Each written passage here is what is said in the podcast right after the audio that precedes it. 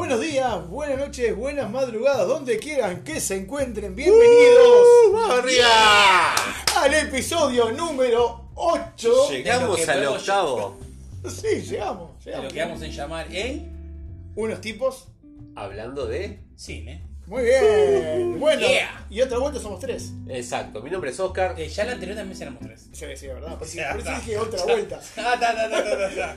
Eh. Me parece que. Yo estoy a mate, no sé. Bueno, No sé. eh, mi nombre es Diego Mi nombre es Andrés. y Yo ya me presenté primero. ¿Qué querés que lo haga de comenzamos, comenzamos. Comenzamos, vamos, vamos arriba, vamos arriba.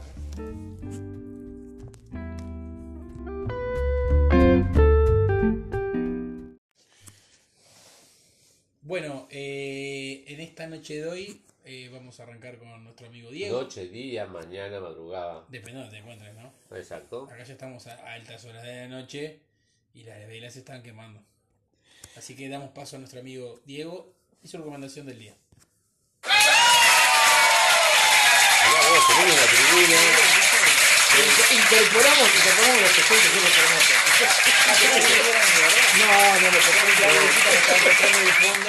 No, y sale el aplaudir. Están aprendiendo todos con tapaboca, ojo. Bien, Algún bueno. desubicado se le escapó. Por favor, señor, el que chifló. Por que favor, póngase el, tapaboca. Con el cobicho hoy. Bueno, este. Durísimo. Yo voy a arrancar con un clásico del año 90. 1990. Exacto. ¿Y con Eh, qué no vas a deleitar? eh, con un clásico del año 90. No Sí, puede sí, ser. ya sé. No, pero loco. Pero, Mujer no, bonita. No sería. Ah, no me digas. Eh, nueve semanas y media. No sería. Shit. Bueno, la película en cuestión es Mr. Destiny. O Ah. como se la conoció por estos lares como. Encantado Señor Sí, Destino. sí, exacto. Eh, interpretada por el gran Jim James Belushi, eh, Linda Hamilton y, y bueno, y, y otra gente en la vuelta. Eh, Sí, gente que se veía seguido en las películas, sobre todo cómicas, o sea, de comedia, alguna que otra dramática. Bueno, Linda Hamilton, Terminator, ¿no? Ciencia Exacto, ficción. bueno. Exacto. Eh, ahora ahora voy, a, voy a, a de- a desglosar un poquito el tema de los actores, pero primero el, el- el tema del, de lo que es el hilo conductor de la película o, o el Sí, argumento. exacto. Esta es la historia de, de un muchacho, bueno, de- en este caso de Jim, James Belushi, este, que bueno, que él siempre quiso, eh, siempre soñó con eh, tener éxito. Él al día de hoy se ¿A encuentra casado. Claro. Él al día de hoy se encuentra casado con, con Linda Hamilton. Este, decime. No, qué cosa, ¿no? Eh, ¿Quién no le pasó una situación como esta de por qué no hice tal cosa en ese momento? Sí, bueno, me, me está- me estás un poquito. Spoiler. El Spoilerman ya arrancó Pero tempranito. de mí. Tempranito. Pero vos estás hablando del final, que está casado con Linda Hamilton. No, no, pero no es el final, es el principio. ¿verdad? Déjame, que te cuente. Déjame que te cuente. Bueno, resulta que. que ahora estaba casado con No, no, no, no. Bueno, resulta que, que- que el personaje de Jim Belushi, Larry Burroughs, está casado, está felizmente casado con Linda Hamilton. Y trabaja en una empresa, es un empleado bien, tiene un gran mejor amigo que es Clip Meltzer, interpretado por el, el inefable John Lovitz, Capo cómico. ca- capo cómico. Este, y, y bueno, y, y en realidad tiene una vida que todos, que a todos nos gustaría tener. Pero ¿qué pasa? Él siempre, a él siempre le quedó en el tintero un, un hecho que sucedió cuando era un muchachito, un jovenzuelo, jugando en las ligas menores. Eh, de, de- de béisbol, jugando en la liga menor de béisbol, eh, donde, bueno, en este suceso en realidad lo que sucede, suceso que sucede, es, es que, que, bueno, cuando le, le envían una, una pelota, él tenía la posibilidad de bateo definitiva para el partido, le erra la pelota. Y no era cualquier partido, era la final del campeonato estatal escolar. O sea, Exactamente. Era, era el, el partido que te dejaba en el estrellato o te dejaba allá abajo. ¿no? Exactamente, porque eso te, te marcaba el futuro en realidad.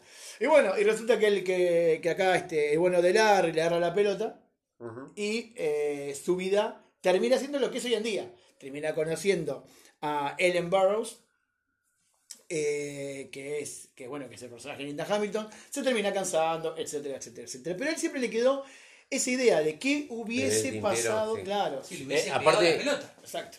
Aparte, Estados Unidos siempre existe ¿no? Lo- lo- el tema de los ganadores y no existe como de repente la, la latitud, de repente sur, o como por ej- no sé, como dar un ejemplo así, cap- capaz que un poco infantil del cebollita subcampeón, no, no da lugar, no da cabida a, a- a que, a que haya, no sé, un segundo puesto y, y, y más o menos conformarse con eso, ¿no? Exactamente, es, es- es- ganás o nada. Exacto. Y bueno, este, este aquí que un día, en, en el día de su cumpleaños, él está trabajando esta tarde, se está yendo de regreso a su casa y resulta que para, se le queda el auto y para en un bar. En un bar, el, el, el- el bartender en cuestión es Mike, interpretado por el gran actor Michael Caine, que hemos visto innumerables películas. Y bueno, y resulta que Michael Caine, en este caso Mike, no es un bartender cualquiera. Mike tiene sus poderes. Entonces cuando, cuando Larry entra al bar, el bar está a punto de cerrar, le pide una bebida, Mike se la sirve, y Mike le pregunta, dice, bueno, este, te, te veo que estás deprimido, estás triste, le empieza a contar un poco su historia, se va. Cuando llega a su casa, resulta que su casa ya no es su casa. Ajá. Golpea la puerta, le atiende un muchacho muy grande, con cara de malo, a punto de, de matarle. Dice, pero acá vivo yo. Dice, no, no, acá vivo yo.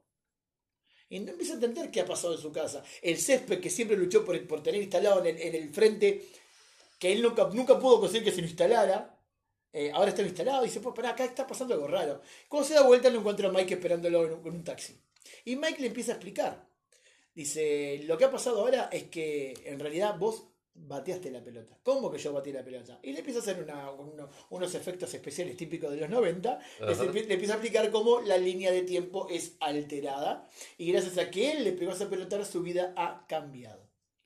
Y ha cambiado de tal forma que él llega a su nueva casa. Su nueva casa pasa a ser la mansión donde en su otra realidad, la realidad de todos los días, vivía su jefe. Pero ahora vive él. Él es el dueño de la empresa donde solía trabajar.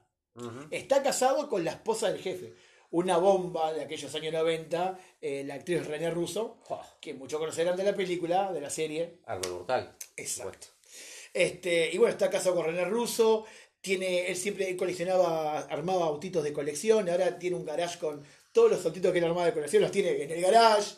Tiene unos niños que están criados a la- al estilo alta sociedad. Tiene mayordomo. Es el dueño de la empresa. Pero La- ¿qué la- pasa? El sueño del pibe. El sueño del pibe. Pero ¿qué pasa? Se empieza a dar cuenta que las cosas que él apreciaba ya no las tiene. No tiene la amistad de su mejor amigo, de Clip. Porque el Clip sigue siendo un empleadito, pero él no. De hecho, él, este, eh, bueno, en realidad tiene su padre trabajando en la empresa, pero eh, su padre es el, el- el líder sindical, es uno de los líderes sindicales. En realidad su esposa, su ex esposa en este caso, en esta realidad alternativa, Linda Hamilton, es la capa sindical.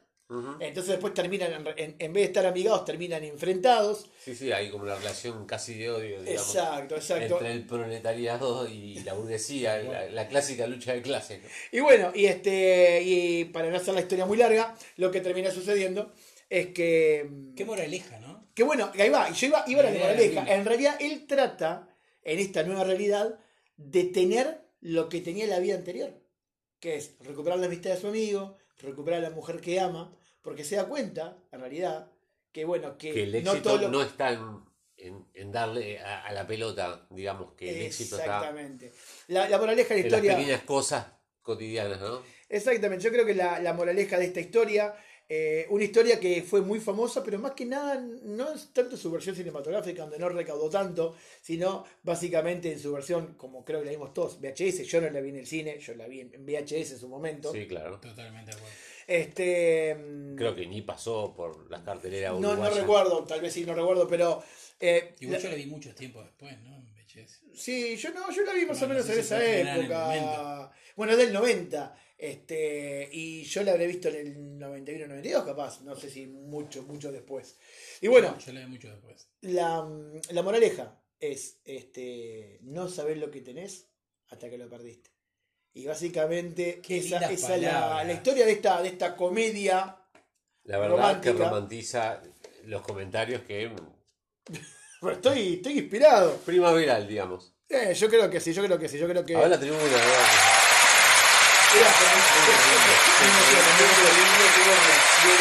Automáticamente. Ahora como otro de explicar Sí, sí, sí. la película, ¿Qué está trayendo? ¿Es un niño que está circulando el agua? Sí, para más también, ¿no? No, pero va, Cerrar la canilla Hay que cerrar- la canilla que para automáticamente. Bueno, esta es, es eh, y mi recuerdo, es mi, es mi, es mi recomendación clásica, si se quiere, movie, del, exacto. del día de la fecha. Mírenla, grandes actores, es una comedia romántica ligera, pero esas que de cierta forma son atemporales. Muy bien.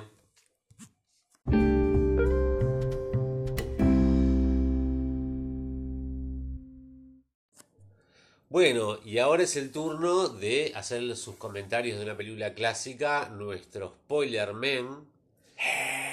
Nuestro. ¡Ah! ¿Para qué le decimos a la mí- gente que para te mí no hay No, no, especiales. no, No, no. se preocupe se que lo no hay. reserva solo para Claro, él. sí, sí, So- sí, es no se un tribunero bárbaro. Sí, sí. Perdón, perdón, perdón, perdón. Pero está. No importa. Despedido, solo por eso. Están todos despedidos. Todos, todos los de la tribuna. La, la, la fiesta todos para despedidos. O, pasen por la caja, hablen, hablen con Diego. Con nosotros no no. me siento mal porque ya, ya De acá no sale. Bueno, ya me di cuenta que. no importa. Yo te voy a presentar como es debido. Muchas gracias, compañero. En este momento va a hablar sobre la película clásica nuestro Spoilerman. No solo nuestro Spoilerman, sino que es el Maradona del grupo. Y no el Ah. Maradona del grupo, recientemente desaparecido Maradona, pero no, no por lo bien que juega el fútbol, sino porque abusa de los... eh, eh, eh, nuestro amigo Andrés. Bueno, muchas gracias por este recibimiento y. Bueno, bueno. Se reivindicó por lo menos público. No, ya que nombrás a Maradona, quiero dar mi Yo sé que en soledad... a mi pésame a la familia de, del Diego, que para mí fue un grande, un tipo que marcó hito en el fútbol. No voy a profundizar sobre el tema, solo es. No solamente la- los familiares, sino que toda la gente que, que lo amó, ¿no? Y que lo Eh, ama. y el que amaba el fútbol, el fútbol se murió ahí también, en ese momento. Unos tipos hablando de fútbol. Claro, pero no, no, no, no es momento para eso. Vamos a dejarlo para otro programa. Muy Que bien. hablemos de deporte, podríamos hablar de deporte, ¿no? Películas de deporte, Bueno, está lleno. ya arrancó Diego, ¿no? Y yo voy a, yo voy a continuar casi. con una casi. Bueno, yo hoy quiero hablarles de un clásico de mi infancia, que son esos clásicos que a mí me, me encantaron, de uno de mis actores preferidos, Mirá, Tom Cruise. Y es Días de Trueno. Eh, Days of Thunder. Days of Thunder, exactamente. Es una película de deporte, porque es eh, el deporte automotriz, Ujú, que adultos tienen en el mundo. Exacto. Es una película de los años 90 también, de más o menos la misma época, eh, dirigida por Tony Scott, eh, protagonizada por Tom Cruise, Nicole Kidman, el gran Robert, Duvall, eh, Randy Quaid y un elenco muy bueno.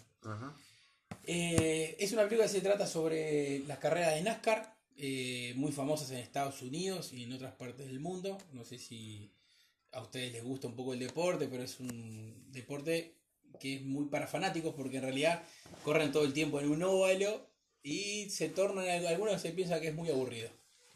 Bueno, eh, de forma gráfica y a nivel popular es, es el estilo de, del Rayo McQueen, ¿no? El tipo de carrera. Exactamente. sí. la El Rayo McQueen está inspirada en, en un poco lo que es, eh, si ves lo que, lo que trata Rayo McQueen, en un poco lo que es Días de Trueno. Eh, en ciertas facetas. Que en realidad capaz que es un poco del deporte también.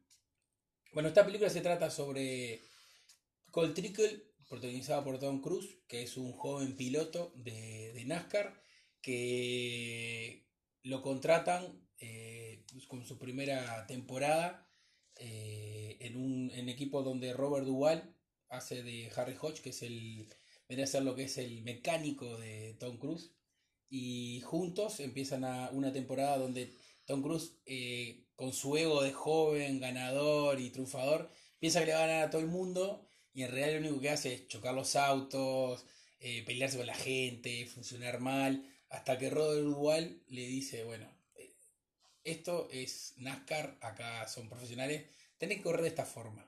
Y le enseña a correr.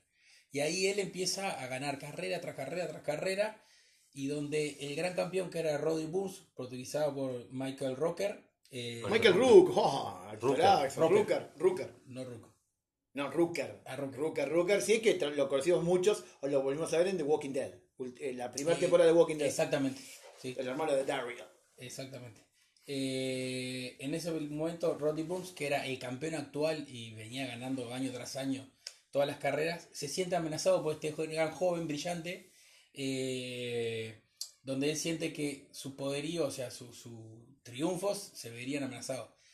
Esta película hace un paralelismo a dos grandes corredores del NASCAR en la vida real, que eran Dale Earnhardt y... Eh, ay, no se me fue el nombre. Era otro competidor también que pasaba lo mismo. Uno era un veterano ya de mil batallas y otro era un joven que venía a triunfar. Eh, en, en, sí, los productores cuando lo hicieron dijeron que no tenía nada que ver con la historia, pero era muy similar. Eh, luego de, de, de, esta, que empezaron a, a llevarse mal, en, la pista se peleaban todo el tiempo, sufren un accidente en una carrera donde ambos quedan hospitalizados.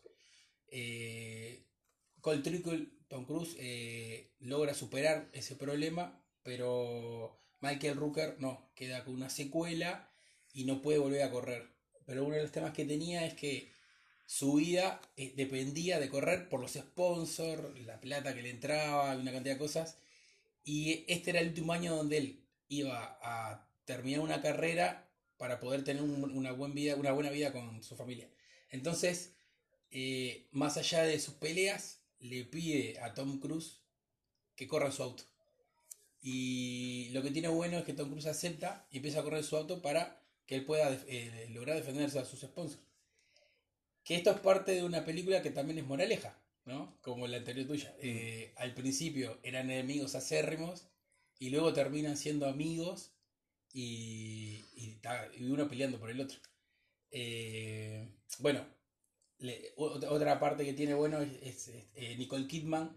Cuando ellos entran en, en el hospital, era la, La encarga- doctora. la doctora encargada de los dos, aparte, que, que lo controlaban. eh, que una nota está buena, no es por spoilear la peli, pero Pero bueno, ya Pero que está- estamos. que Tom Cruise cuando estaba en el hospital se pensaba que los amigos que en un momento le habían hecho una joda de principiante cuando entró en NASCAR le habían contratado a una chica, ¿no? Eh, para hacerse pasar de doctora. Entonces él le empieza a decir, no, vení, haceme esto, tocame acá, sacate la ropa, viva. Y en el final, en verdad era la doctora, no era una joda. Eh, es una película que es muy divertida, por lo que es, a los que les gustan el mundo de, los fierros, eh, es, es- muy, muy, entretenida. Y, y ta, lo que les quiero decir, mírenla, es un clásico del cine. A mí me encantó en su momento y en cualquier momento creo que lo vuelvo a ver. Una de las cosas que yo rescato de esta película, eh, va, a modo de, de anécdota y tras bambalinas, en- eh, fue en esta película que Tom Cruise terminó siendo pareja con Nicole Kidman, que fue una pareja que se perpetuó durante 10 años, ¿no? Que estuvieron casados y todo.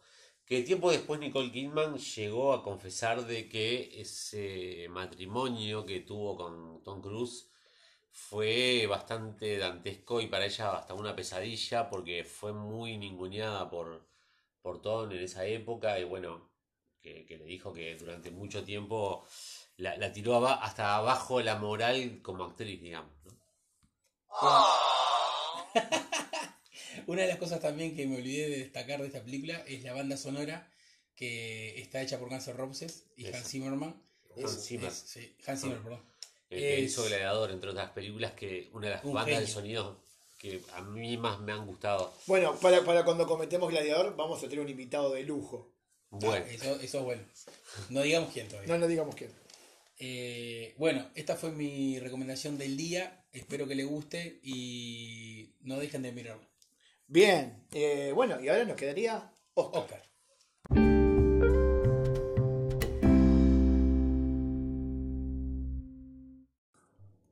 Como dijimos hace un segundo, eh, vamos a recibir ahora la recomendación del día clásica del día de Oscar. bueno, bueno, llegó la Bien, pronto. los. Ahora, yo, yo quiero decir algo, porque viste cómo hace diferencias, ¿no? Bueno, Contigo, a vos te mima, a vos te mima. Eh, eh, al sí. rústico, al rústico lo deja tirado. A vos te mima. No quiero decir nada. Dejo, no, Bueno. no quiero opacar tu, tu momento, te dejo. Muy bien. Eh, yo voy a salir un poco del esquema porque casualmente los dos hablaron de una película que en ambos casos se estrenó en el año 1990 y en ambos casos tiene que ver con el deporte. En mi caso tiene que ver todo lo contrario, porque para empezar es una película de los 80, para ser más exacto el año 1987, y no habla de deportes, sino que arruinarse la salud que tiene que ver con el mundo de las drogas. Este, esta película se llama Less Than Zero, o en español Menos de Cero, y estaba protagonizada por los galanes adolescentes de la época, que vos sabés, curiosamente, hace poco estaba mirando información de que yo tuve la fortuna de que mi adolescencia fue en los 80, que mucha gente, muchas generaciones de ahora, siempre les atrajo el tema de los 80, la música de los 80, la vestimenta, la costumbre, de todo un poco.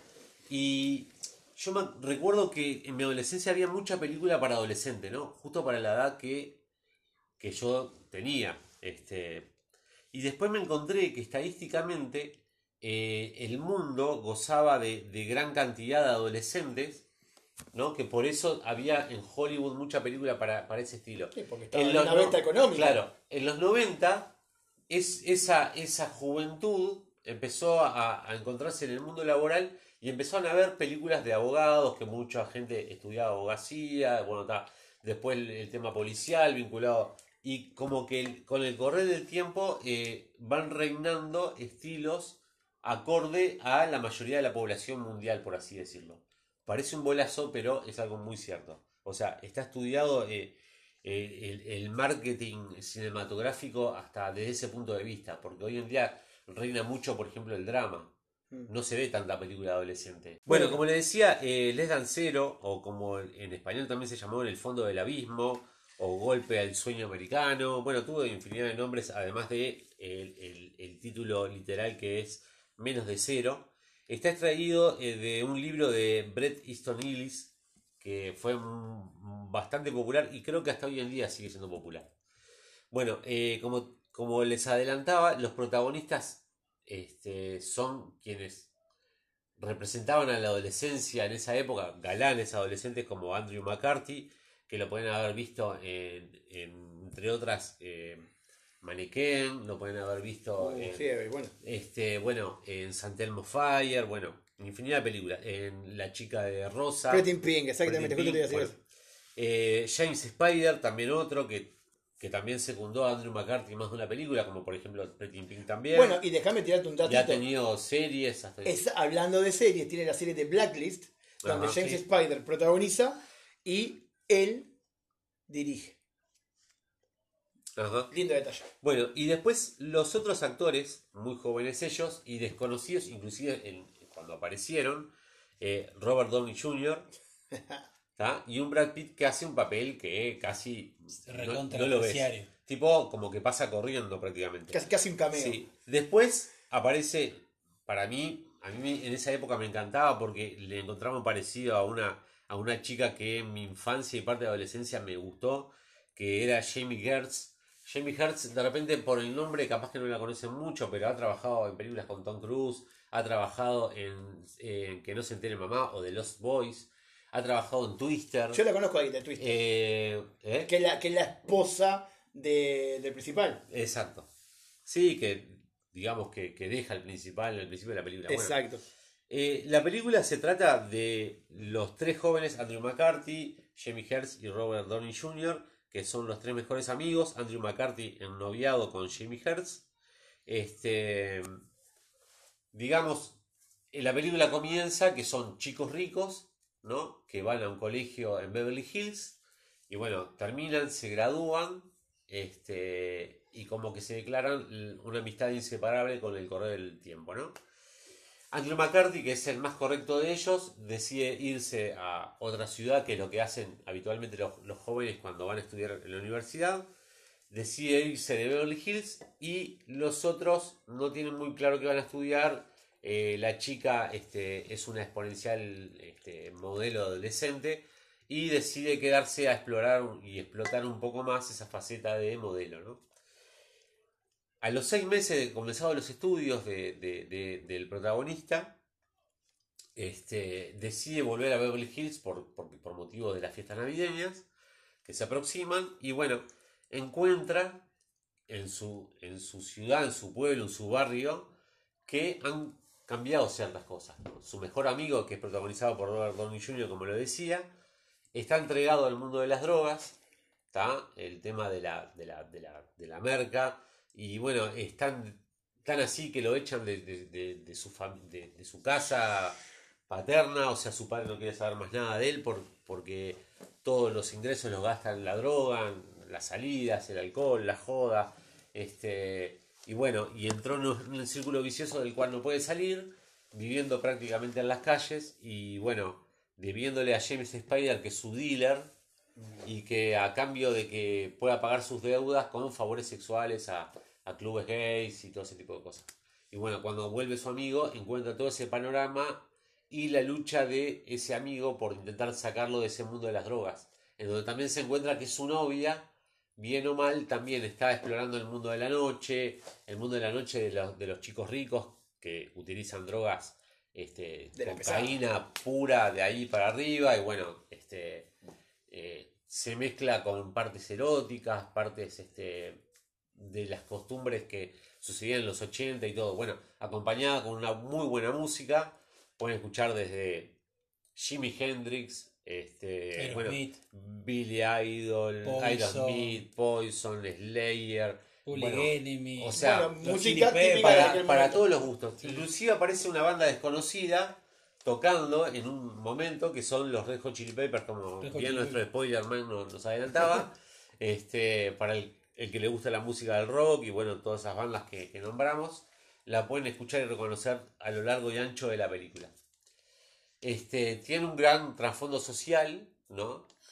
Si bien es de la clase alta, pero bueno, también era algo que te va vaticinando en, lo, en la que las- el, el mundo va cambiando y bien esa adolescencia bastante inocente que estábamos acostumbrados a ver en otras películas, esta película hace que está mostrando una parte que a la sociedad no le gustaría ver, pero que sin embargo existía por debajo de toda, todo ese mundo de inocencia y de encanto a, a- a- a lo que la gente le gustaba ver. Claro, y aparte tiene, tiene eso de, de, bueno, del tema de la droga ar- arrancando como un juego. Exacto. Y un experimento de, de- como parte Sí, de la vida y Y después... algo que pasa también en, en círculos de alta sociedad de que la droga es algo común.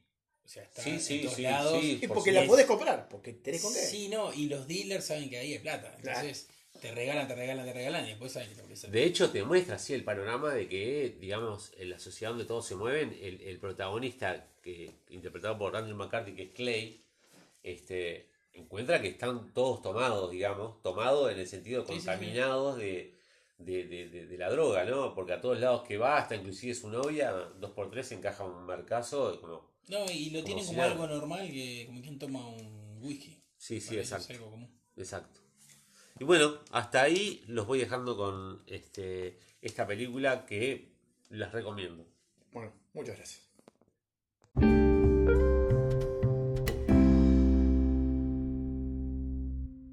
Eh, dame el pie, dale vos. Te estaba dando el pie me Dale, hablar. dale, dale, Bueno, dale. dale. Dale, dale. Bueno, eh, con ustedes en esta última recomendación de la noche, ante, ante penúltima. ¿Quién? Diego. ¿Quién? Yo. Bueno, bien. Me aplaudo solo. Bueno, no importa. Eh, ¿De qué voy a hablar hoy de las, de, de las películas nuevas? Ah. Eh, que es lo que es, la- es el segmento del programa que nos toca ahora, son las, los estrenos. Este, y bueno, en este caso es una película del, dos- del 2020, del 2020. Eh, vaya qué año. Vaya qué año. Cada vez que lo escuchamos lo puteamos. ¿Te costó terrible, recordarlo? terrible. Sí, sí, nada, pasa que está. Pasa que es un año largo. Es un año sí, casi de chicle, te diría. Ya Este, está por terminar también, te digo. sí, sí, sí, eh, por suerte. Y bueno, estamos todos gritando, terminé los jueces, ¿no? sí, si estuviéramos Sí. marchando por goleada. Bueno, este.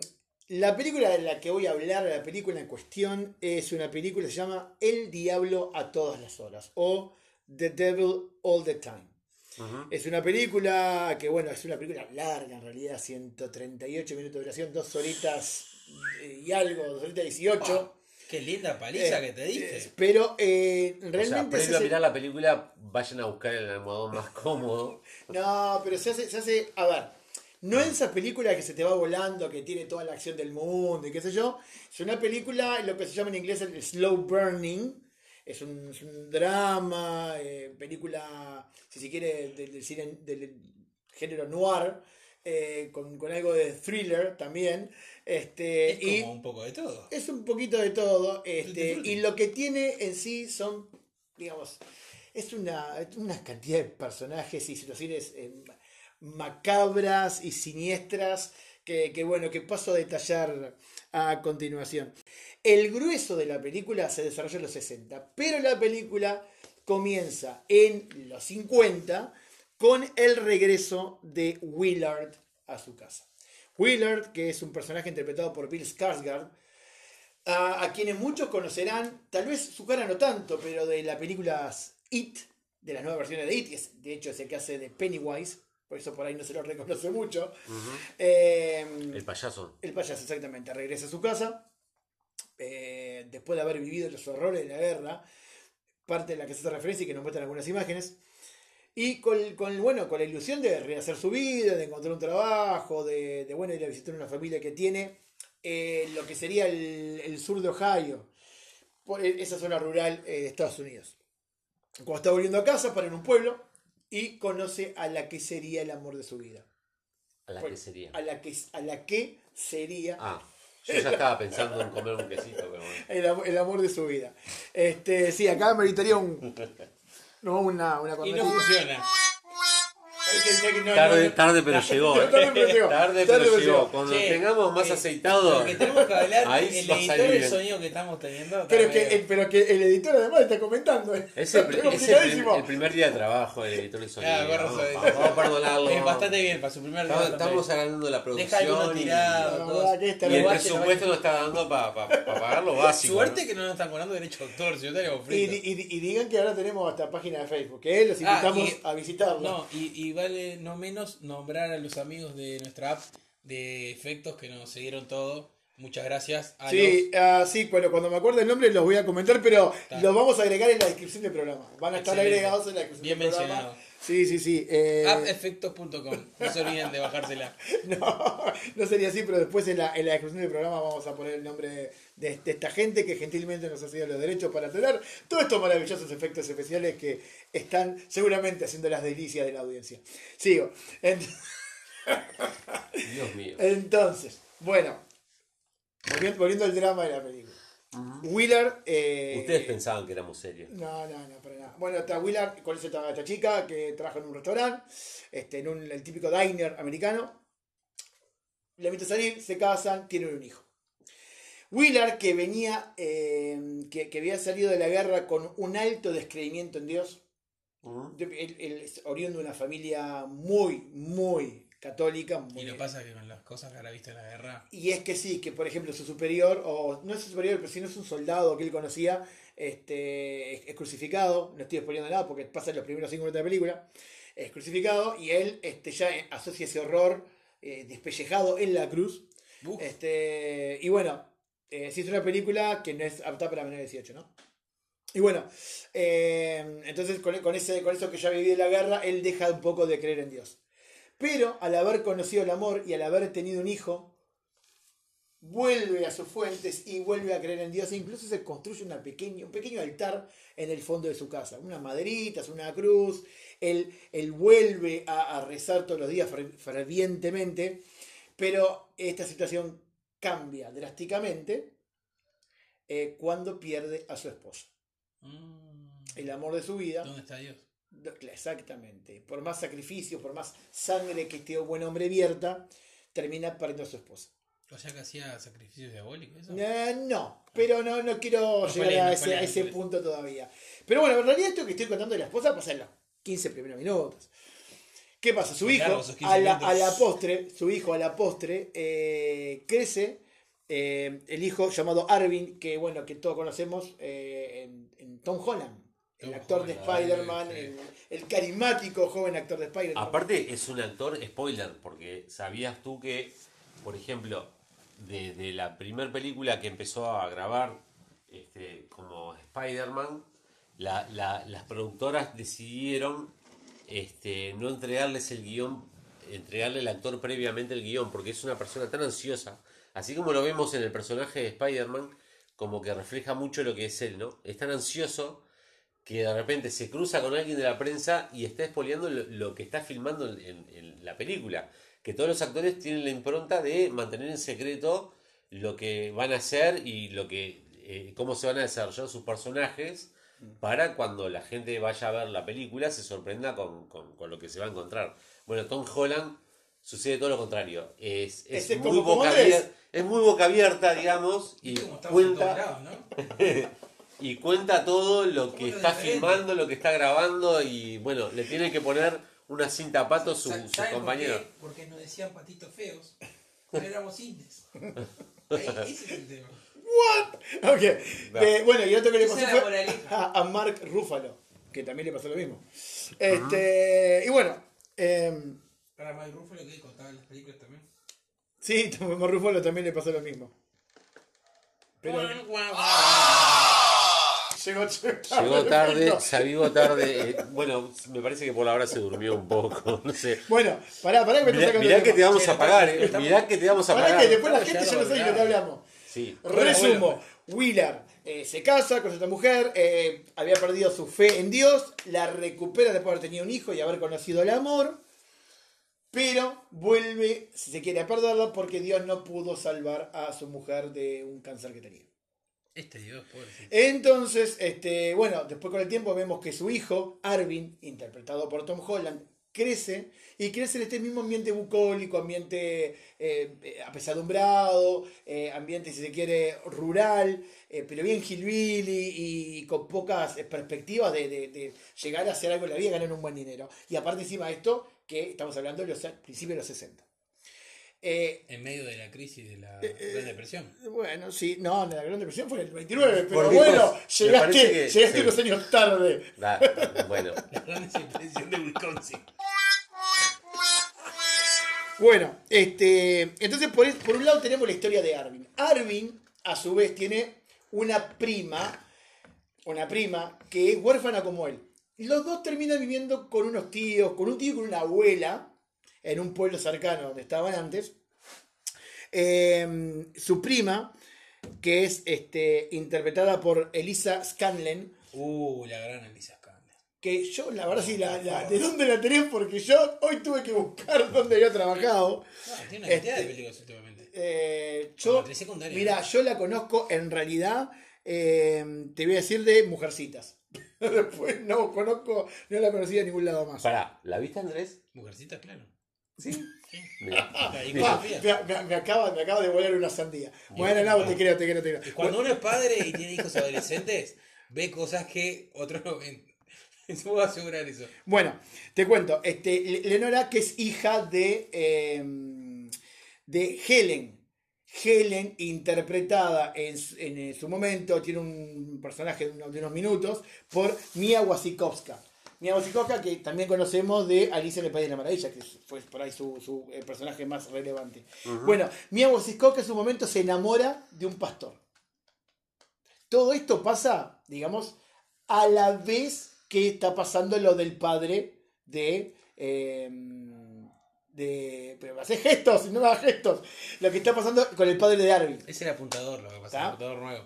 Bueno, este, Helen se enamora de un pastor, eh, tiene una hija, una hija que es esta chica Lenora.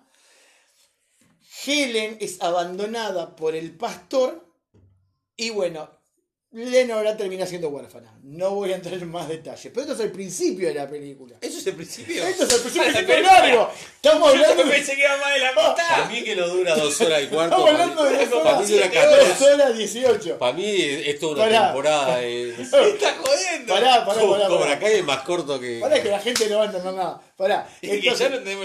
esa es una historia. Ellos se Es porque crían dura juntos. dos horas y media. Es- ellos se crían juntos. Y eh, ella es muy bulliada por los chicos del O pueblo. sea, yo quiero hacer Y un comentario defiende. desde hoy Oscar quiere meter un ruidito y no funciona tu... No, pero que meta el dedo más fuerte. Ahí va. Bueno, está. Entonces, ¿qué pasa? Este, Lenora, Lenora y Tom Holland se crían juntos.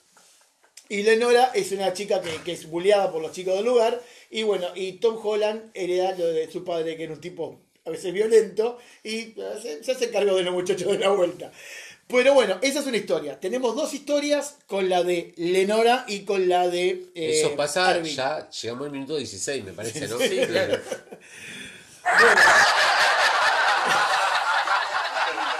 Entonces tenemos por otro lado la historia de una pareja de asesinos seriales. Es concurrente todo esto. ¿Asesinos Eh, seriales? asesinos ¿Y dónde seriales. eso? No, no, no, es una histo- son, son varias historias concurrentes. Otra más allá de ah, Son tres oh. historias concurrentes. Entonces, ¿Tres? tenemos esa historia por un lado, tenemos la de los asesinos seriales por otro, que todas, todas se van a tocar, en- eventualmente Sí, sí, todas sí, van sí. a, a- a Todos colindar, convergen ahí. a, a- a convergir, esa es la palabra.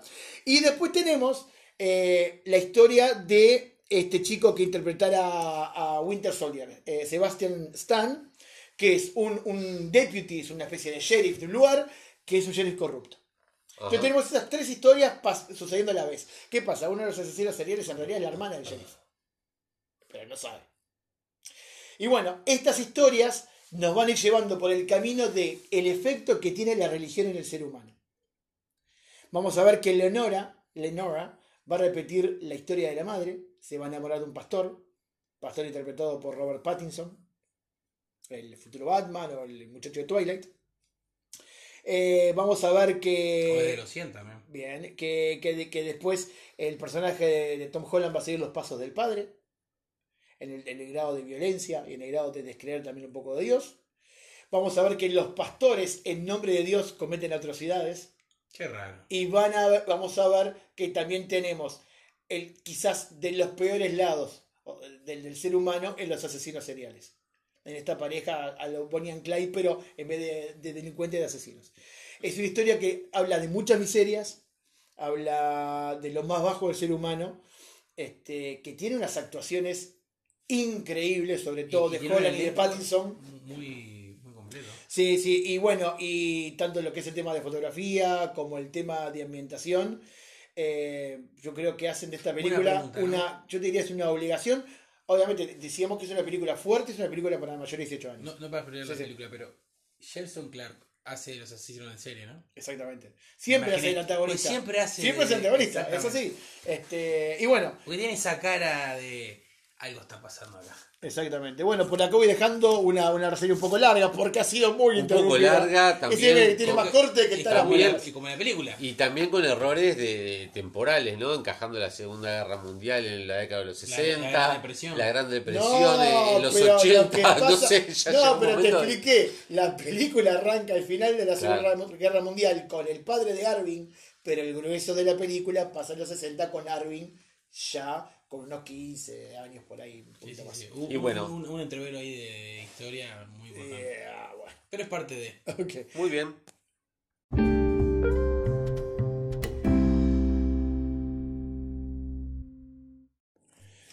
Bueno, y ahora tenemos a Andrés. No te tientes, ¿sabes lo que te iba a cortar las 772 veces que vos me cortaste? Te voy a cortar No, ahora. no, yo lo que voy a hacer es hacer más cortita, porque si no, este episodio va a ser de 7 horas y la gente se aburre y no la escuchar. Voy a hacer algo. Pero y yo qué culpa tengo si ustedes me interrumpen. Pero tu historia era. Eh, bueno, pero son en Dos tres, horas hablando tres y había historias pasado 15 concurrentes. minutos de película. No eran cuatro historias O, concurrentes. o cuatro, ya no sabés lo que dijiste. ni me acuerdo. Dale, dale, dale, No. dale. Bueno, yo les quiero hablar en las películas de actualidad, como quien diría, de un clásico del cine de Disney, que es Mulan.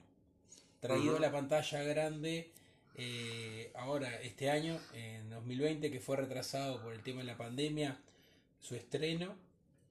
Eh, bueno, esta película es el homónimo del dibujito animado de, de Disney, eh, llamado Mulan, valga la redundancia. Dice Mejor homónimo, sí. Pero mejor dicho también en lo que sucedió realmente, porque fue un caso real lo de Mulan. Ah, sí, sí, sí, sí, tal cual, tal cual. Es una leyenda lo que está basada la, el, el clásico de Disney. Eh, bueno, Mulan en Disney la tiene como si fuera una princesa también. Eh, bueno, es una película que se trata sobre Mulan, que es la hija de un antiguo guerrero chino, que cuando el emperador en un problema que hay con, mm, creo que era con unos invasores que venían del norte o algo de eso, eh, llama a sus ejércitos a, a que ir a, a pelear por él Y el padre de Mulan ya era muy anciano y tenía una gran cantidad de problemas y verdaderamente no podía pelear. Pero por el honor de la familia acepta el desafío y va, quiere ir a la guerra. Mulan en esto, cuando estaban todos durmiendo, agarra el sello imperial y se va en lugar del padre. Eh, que esto en la China imperial de esa época era una cosa totalmente loca, ¿no? Porque las mujeres solo eran para estar en la casa, tener hijos y casarse, no era para otra cosa. Mujeres que pelearan era algo totalmente eh, fuera del honor de cualquier familia. Bueno, Mulan se disfraza de hombre y se va a, a hacia la. ¿Cómo se llama? Hacia donde están los ejércitos del emperador. Eh, la película trata sobre cómo ella eh, entrena con hombres eh, a la par, eh, cómo se destaca, y todos pensando que él era eh, un muchacho más en el ejército. Todo sucede que después de un tiempo de entrenamiento son llamados a pelear por el emperador contra un ejército donde había una bruja ¿no? que se da cuenta que Mulan es mujer, no es hombre, y la invita a dejar de ser, de, de- de ocultarse en sus vestiduras de hombre y decir que era una mujer y que podía pelear a la par de los hombres. Eh, increíblemente interru- fui interrumpido por Fafa y sus celos, pero ta, podemos seguir igual. Increíblemente, eh, la bruja que era enemiga se termina eh, aliando a Mulan para que ayudarla en su cruzada. Eh, no les voy a explicar mucho la historia porque en realidad es una historia reconocida. Qué raro, tío. Y porque está, es, eh, a veces son cosas que pasan. Eh, Está defraudando el público. no, y es una historia muy, muy conocida en, en- o sea, por la versión animada. Y lo que sí tiene bueno es una película muy entretenida, que las actuaciones son muy buenas, eh, divertida, eh, para ver entre con grandes y chicos, y te dejan una moraleja muy importante, que creo que hoy es noche de moralejas, Sí, sí, sí. de que cuando uno quiere hacer algo lo puede lograr eh, venciendo cualquier barrera. En este caso, Mulan, que era una mujer en una época donde las mujeres eh, tenían prohibido hacer cualquier cosa, ella lo logró hacer.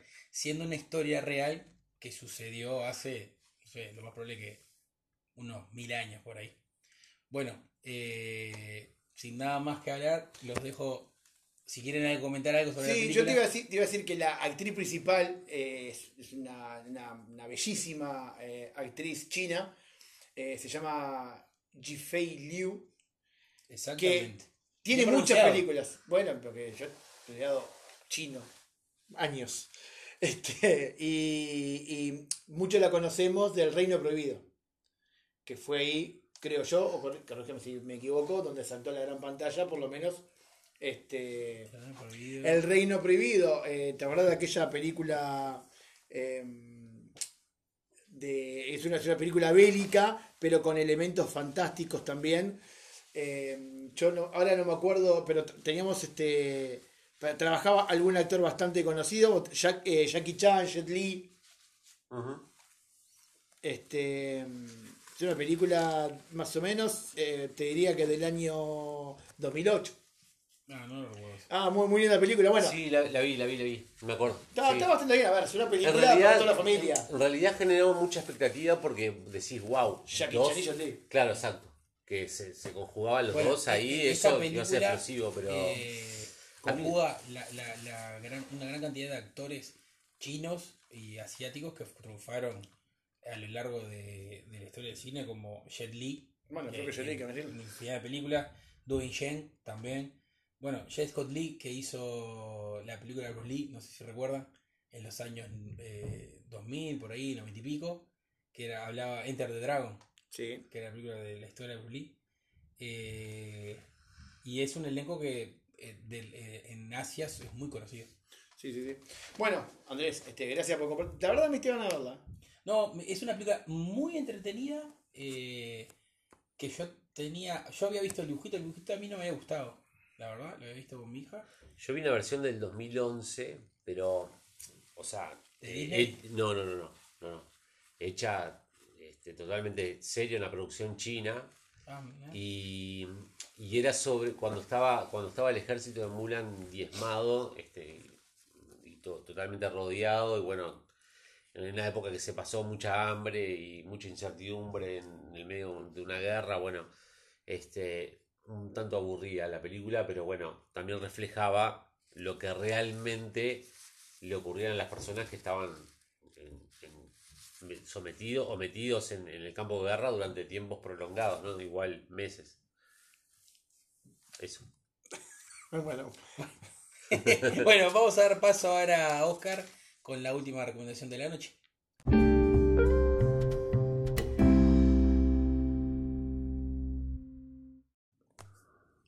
Bueno, y ahora voy a arrancar con este, la recomendación de la fecha de una película de... la fecha. Fue la única. Las otras cinco fueron boludeces. Bueno, quise decir la, la última película con la que cerramos el programa. Es una película de 2019 este, llamada Midsommar. Eh, se ha llamado de forma de la- del mismo modo en- por estas latitudes y también se ha utilizado eh, como subtítulo de la película Midsommar El terror no espera la noche. Uh, Para hoy, para hoy, para hoy. Ahí viene, viene, viene. ¡Ya llegó! Es que me cuesta. Bueno, eh, esta película, seguimos con el cine de terror y va un poco de la mano con los, con los capítulos anteriores. Me puse a investigar y existe un nuevo, un nue- una nueva división de lo que es el cine de terror. ¿Y saben cómo se llama? Folk Terror. Ah, muy bien. que tiene que ver con el terror asociado a culturas diferentes o culturas que prácticamente son desconocidas. el folclore de cada sociedad. Exacto. O, eh, como que de ahí un poco el- me, me voy adentrando a dónde apunta esta película, ¿no? Este, también está catalogada, está catalogada dentro del cine slasher, por Ah, así también decirlo, pero bueno, eh, está más enfocada dentro de lo que es ese folk terror. Pero ¿no? esto no quiere decir que tengamos que rehacer los dos programas anteriores para incluir este género, ¿no? Eh, no, no, no, yo creo que no, y ya, demasiado tarde. La película es eh, una coproducción norteamericana sueca. Y bueno, eh, los protagonistas, si bien no son muy conocidos porque son todos actores jóvenes, por ejemplo, Florence Pugh, o Pug, o P- P-U-G-H, apareció en Mujercitas que recientemente habló Andrés y que según él la vio. según él la vio. Ah, linda película. Este, bueno, fue muy elogiada en esta película por su actuación y si la ven van a ver que sí, que es- está muy bien elogiada.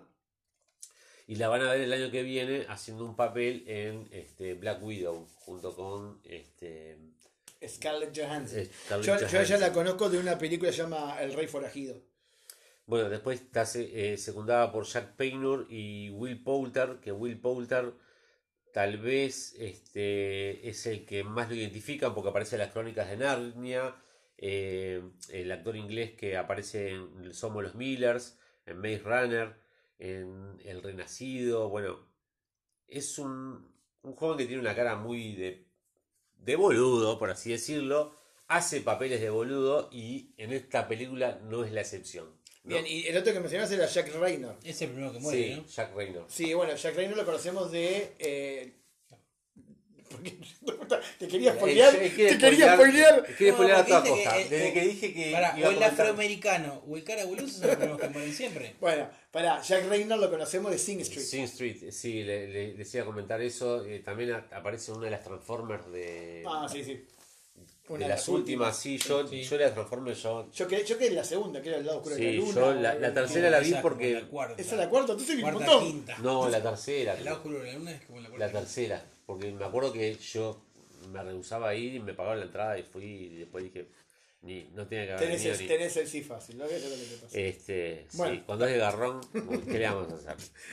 De arriba, de arriba una vuelta Bueno, por esta película arranca con algo bastante dramático que le ocurre a la protagonista, a Florence, este, que ella tiene, si bien es una, una estudiante que vive en la universidad, alejada de su ciudad, y encuentra un mail de su hermana que su hermana es un tanto depresiva y bueno, le preocupa un mail que, que le llegó y, y ella llama a su novio diciéndole que está preocupada porque, porque su hermana este, ya eh, aparentemente tuvo una crisis de vuelta y bueno, y el novio como que un poco ningunea, como diciendo, no le des bola, vos ves, sabes cómo es tu hermana, pa, pa, pa, pa, pa". Pero resulta que, y esto ocurre en, no los 15 primeros minutos de la película, ocurre en los primeros 3 minutos de la película. Resulta que su hermana se suicida y no solo se suicida, sino que también intoxica a sus padres con dióxido de carbono. Entonces esta chica de un, de un momento para otro se encuentra que se queda sin familia, sola, porque muere su hermana y sus padres. ¿No? A todo esto, paralelamente, este, el novio de ella tiene un grupete de amigos de la universidad que el mejor amigo le vive llenando la oreja diciéndole de que deje a su novia que no tiene caso ninguno porque le está absorbiendo la vida, como que vos sos un pollerudo, que seguís con ella, pero no te interesa y que bueno, pa, pim, pum, pa, pa, pa. Hay un amigo, un, eh, o sea, uno de los del grupo de amigos es un estudiante sueco que les dice, bueno, tal, lo que podemos hacer es irnos de vacaciones todos los, nosotros, el grupete de amigos, y los invito a ir a mi pueblo natal al festival de Midsommar que se celebra cada 90 años, ¿no? En Midsommar está asociado a que en la mitad del verano se hace una celebración en el pueblo donde él vive, este, que no ocurre, como recientemente lo dije, que, que transcurre cierta cantidad de tiempo, ¿no? Ellos aceptan, pero el novio este, de esta chica, para no dejarla sola, porque todavía sigue con cierta depresión, a pesar de que habían pasado unos meses de que había ocurrido esa tragedia, decide invitarla en contra de la voluntad de sus amigos. Bueno, y ahí empieza la trama de lo que es el folk terror, en donde el yankee por lo general le gusta hacer mucha película que cuando alguien sale, el norteamericano sale de su país, siempre va al extranjero, sea donde sea, ya sea Latinoamérica, sea Europa, sea Asia, bueno, África, ni que hablar, siempre se encuentra con situaciones extremas, ¿no? Eh, no sé si han observado o siempre ven de que siempre les pasa, este, hasta en las películas cómicas, cosas tragicómicas, por así decirlo, ¿no? Y bueno, esta película no es la excepción, y bueno, van a un pueblo en donde es muy folclórico, con tradiciones, este, hasta si se quiere, un poco medievales, ¿no? Con mucha juventud en, en ese pueblo, con vestimentas y flores, este, todo hermosamente decorado, pero eh, ni bien nos adentramos a la película, uno también está esperando de que acá la cosa no va a ir muy bien. Y bueno, nos estamos metiendo en un callejón este, sin salida en algo que se ve en un principio de tanta bienvenida y tanto, tanta cosa que, que se ve como que es hermosa, no es tan así, ¿no? Este, la película lo que tiene de bueno, más allá de, de, cómo está contada la película y la actuación de la chica, de Florence, este, lo que tiene bueno es tiene pequeños detalles la película que el- la persona, el espectador que es detallista, se puede dar cuenta con el correr del tiempo, con el correr de la película, de que el director va espoleando su propia película, ¿no? Te va diciendo o te van dando indicios de lo que va a suceder hacia el final y cómo va a ser ese cierre, ¿no? Y bueno, después este, hay mucho, se ve mucha psicodelia, mucho efecto de repente ¿Y cuál, de- cuál es de- la parte de, de, de- de las terror? drogas, después se ven, perdón. La parte así de terror que te lleva el terror. Bueno, eh, Hay que ver si no spoileamos claro, esta parte. claro, en realidad la, la- la cosa empieza con una especie de, de- de- de algo que es que supuestamente eh, sucedía en, en las, en las regiones nórdicas, lo que se llama la testupa, que, que esos existen en diferentes culturas, que está este, muy asociado a lo que es el semicidio, no sé si saben lo que es. Ah, la muerte de todos juntos. No, eh, no. El semicidio es cuando... Pará, pará, sí, pará. Sí, amerita.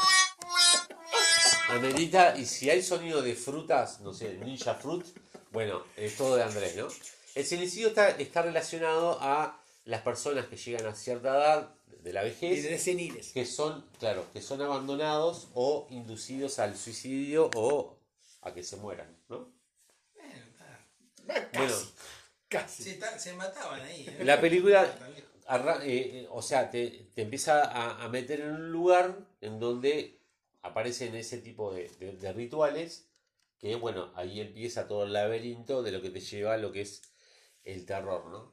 Además que se puede adivinar muchas cosas que tienen que ver con, con cosas purificantes, como que también es un pueblo, si bien es algo terrorífico, también podemos ver que es solidario dentro de lo terrorífico.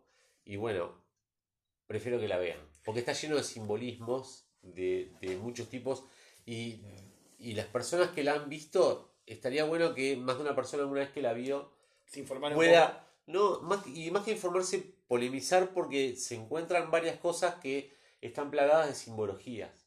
Entonces, eh, uno cuando conversa con otro sobre, mirá, yo interpreté esto, el otro puede interpretar otra cosa y se puede complementar una idea con la otra, ¿no? Sí, es esa película de repente que están buenas para ver en compañía de alguien más e irla debatiendo, Comentando. discutiendo, comentando, Claro. exactamente. El terror no pasa por algo que de repente te, te No es, el, no es el scary jump. Claro, eh, es más bien horror, de ver cosas de que, ¡guau! ¿Cómo van a hacer esto, no? Y bueno, y, y lo que te decía, tiene simbologías. Bueno. Por aquí lo dejamos, muchas gracias por escucharnos. Y Ya nos vamos despidiendo. Ya nos vamos despidiendo, exactamente. Ha Ya. sido una noche muy bonita, Sí, sí, muy. confortable y divertida. Sí, muy rico lo, la parrillita que hicimos en la, en la previa. Van a poder ver fotos de la previa, de la producción, entre comillas. Los Este, chorolos me quedaron de novela. No por nada. Este, pues lo pueden, eh, bueno, obviamente síganos en Facebook, ya solamente busquen unos tipos hablando de cine.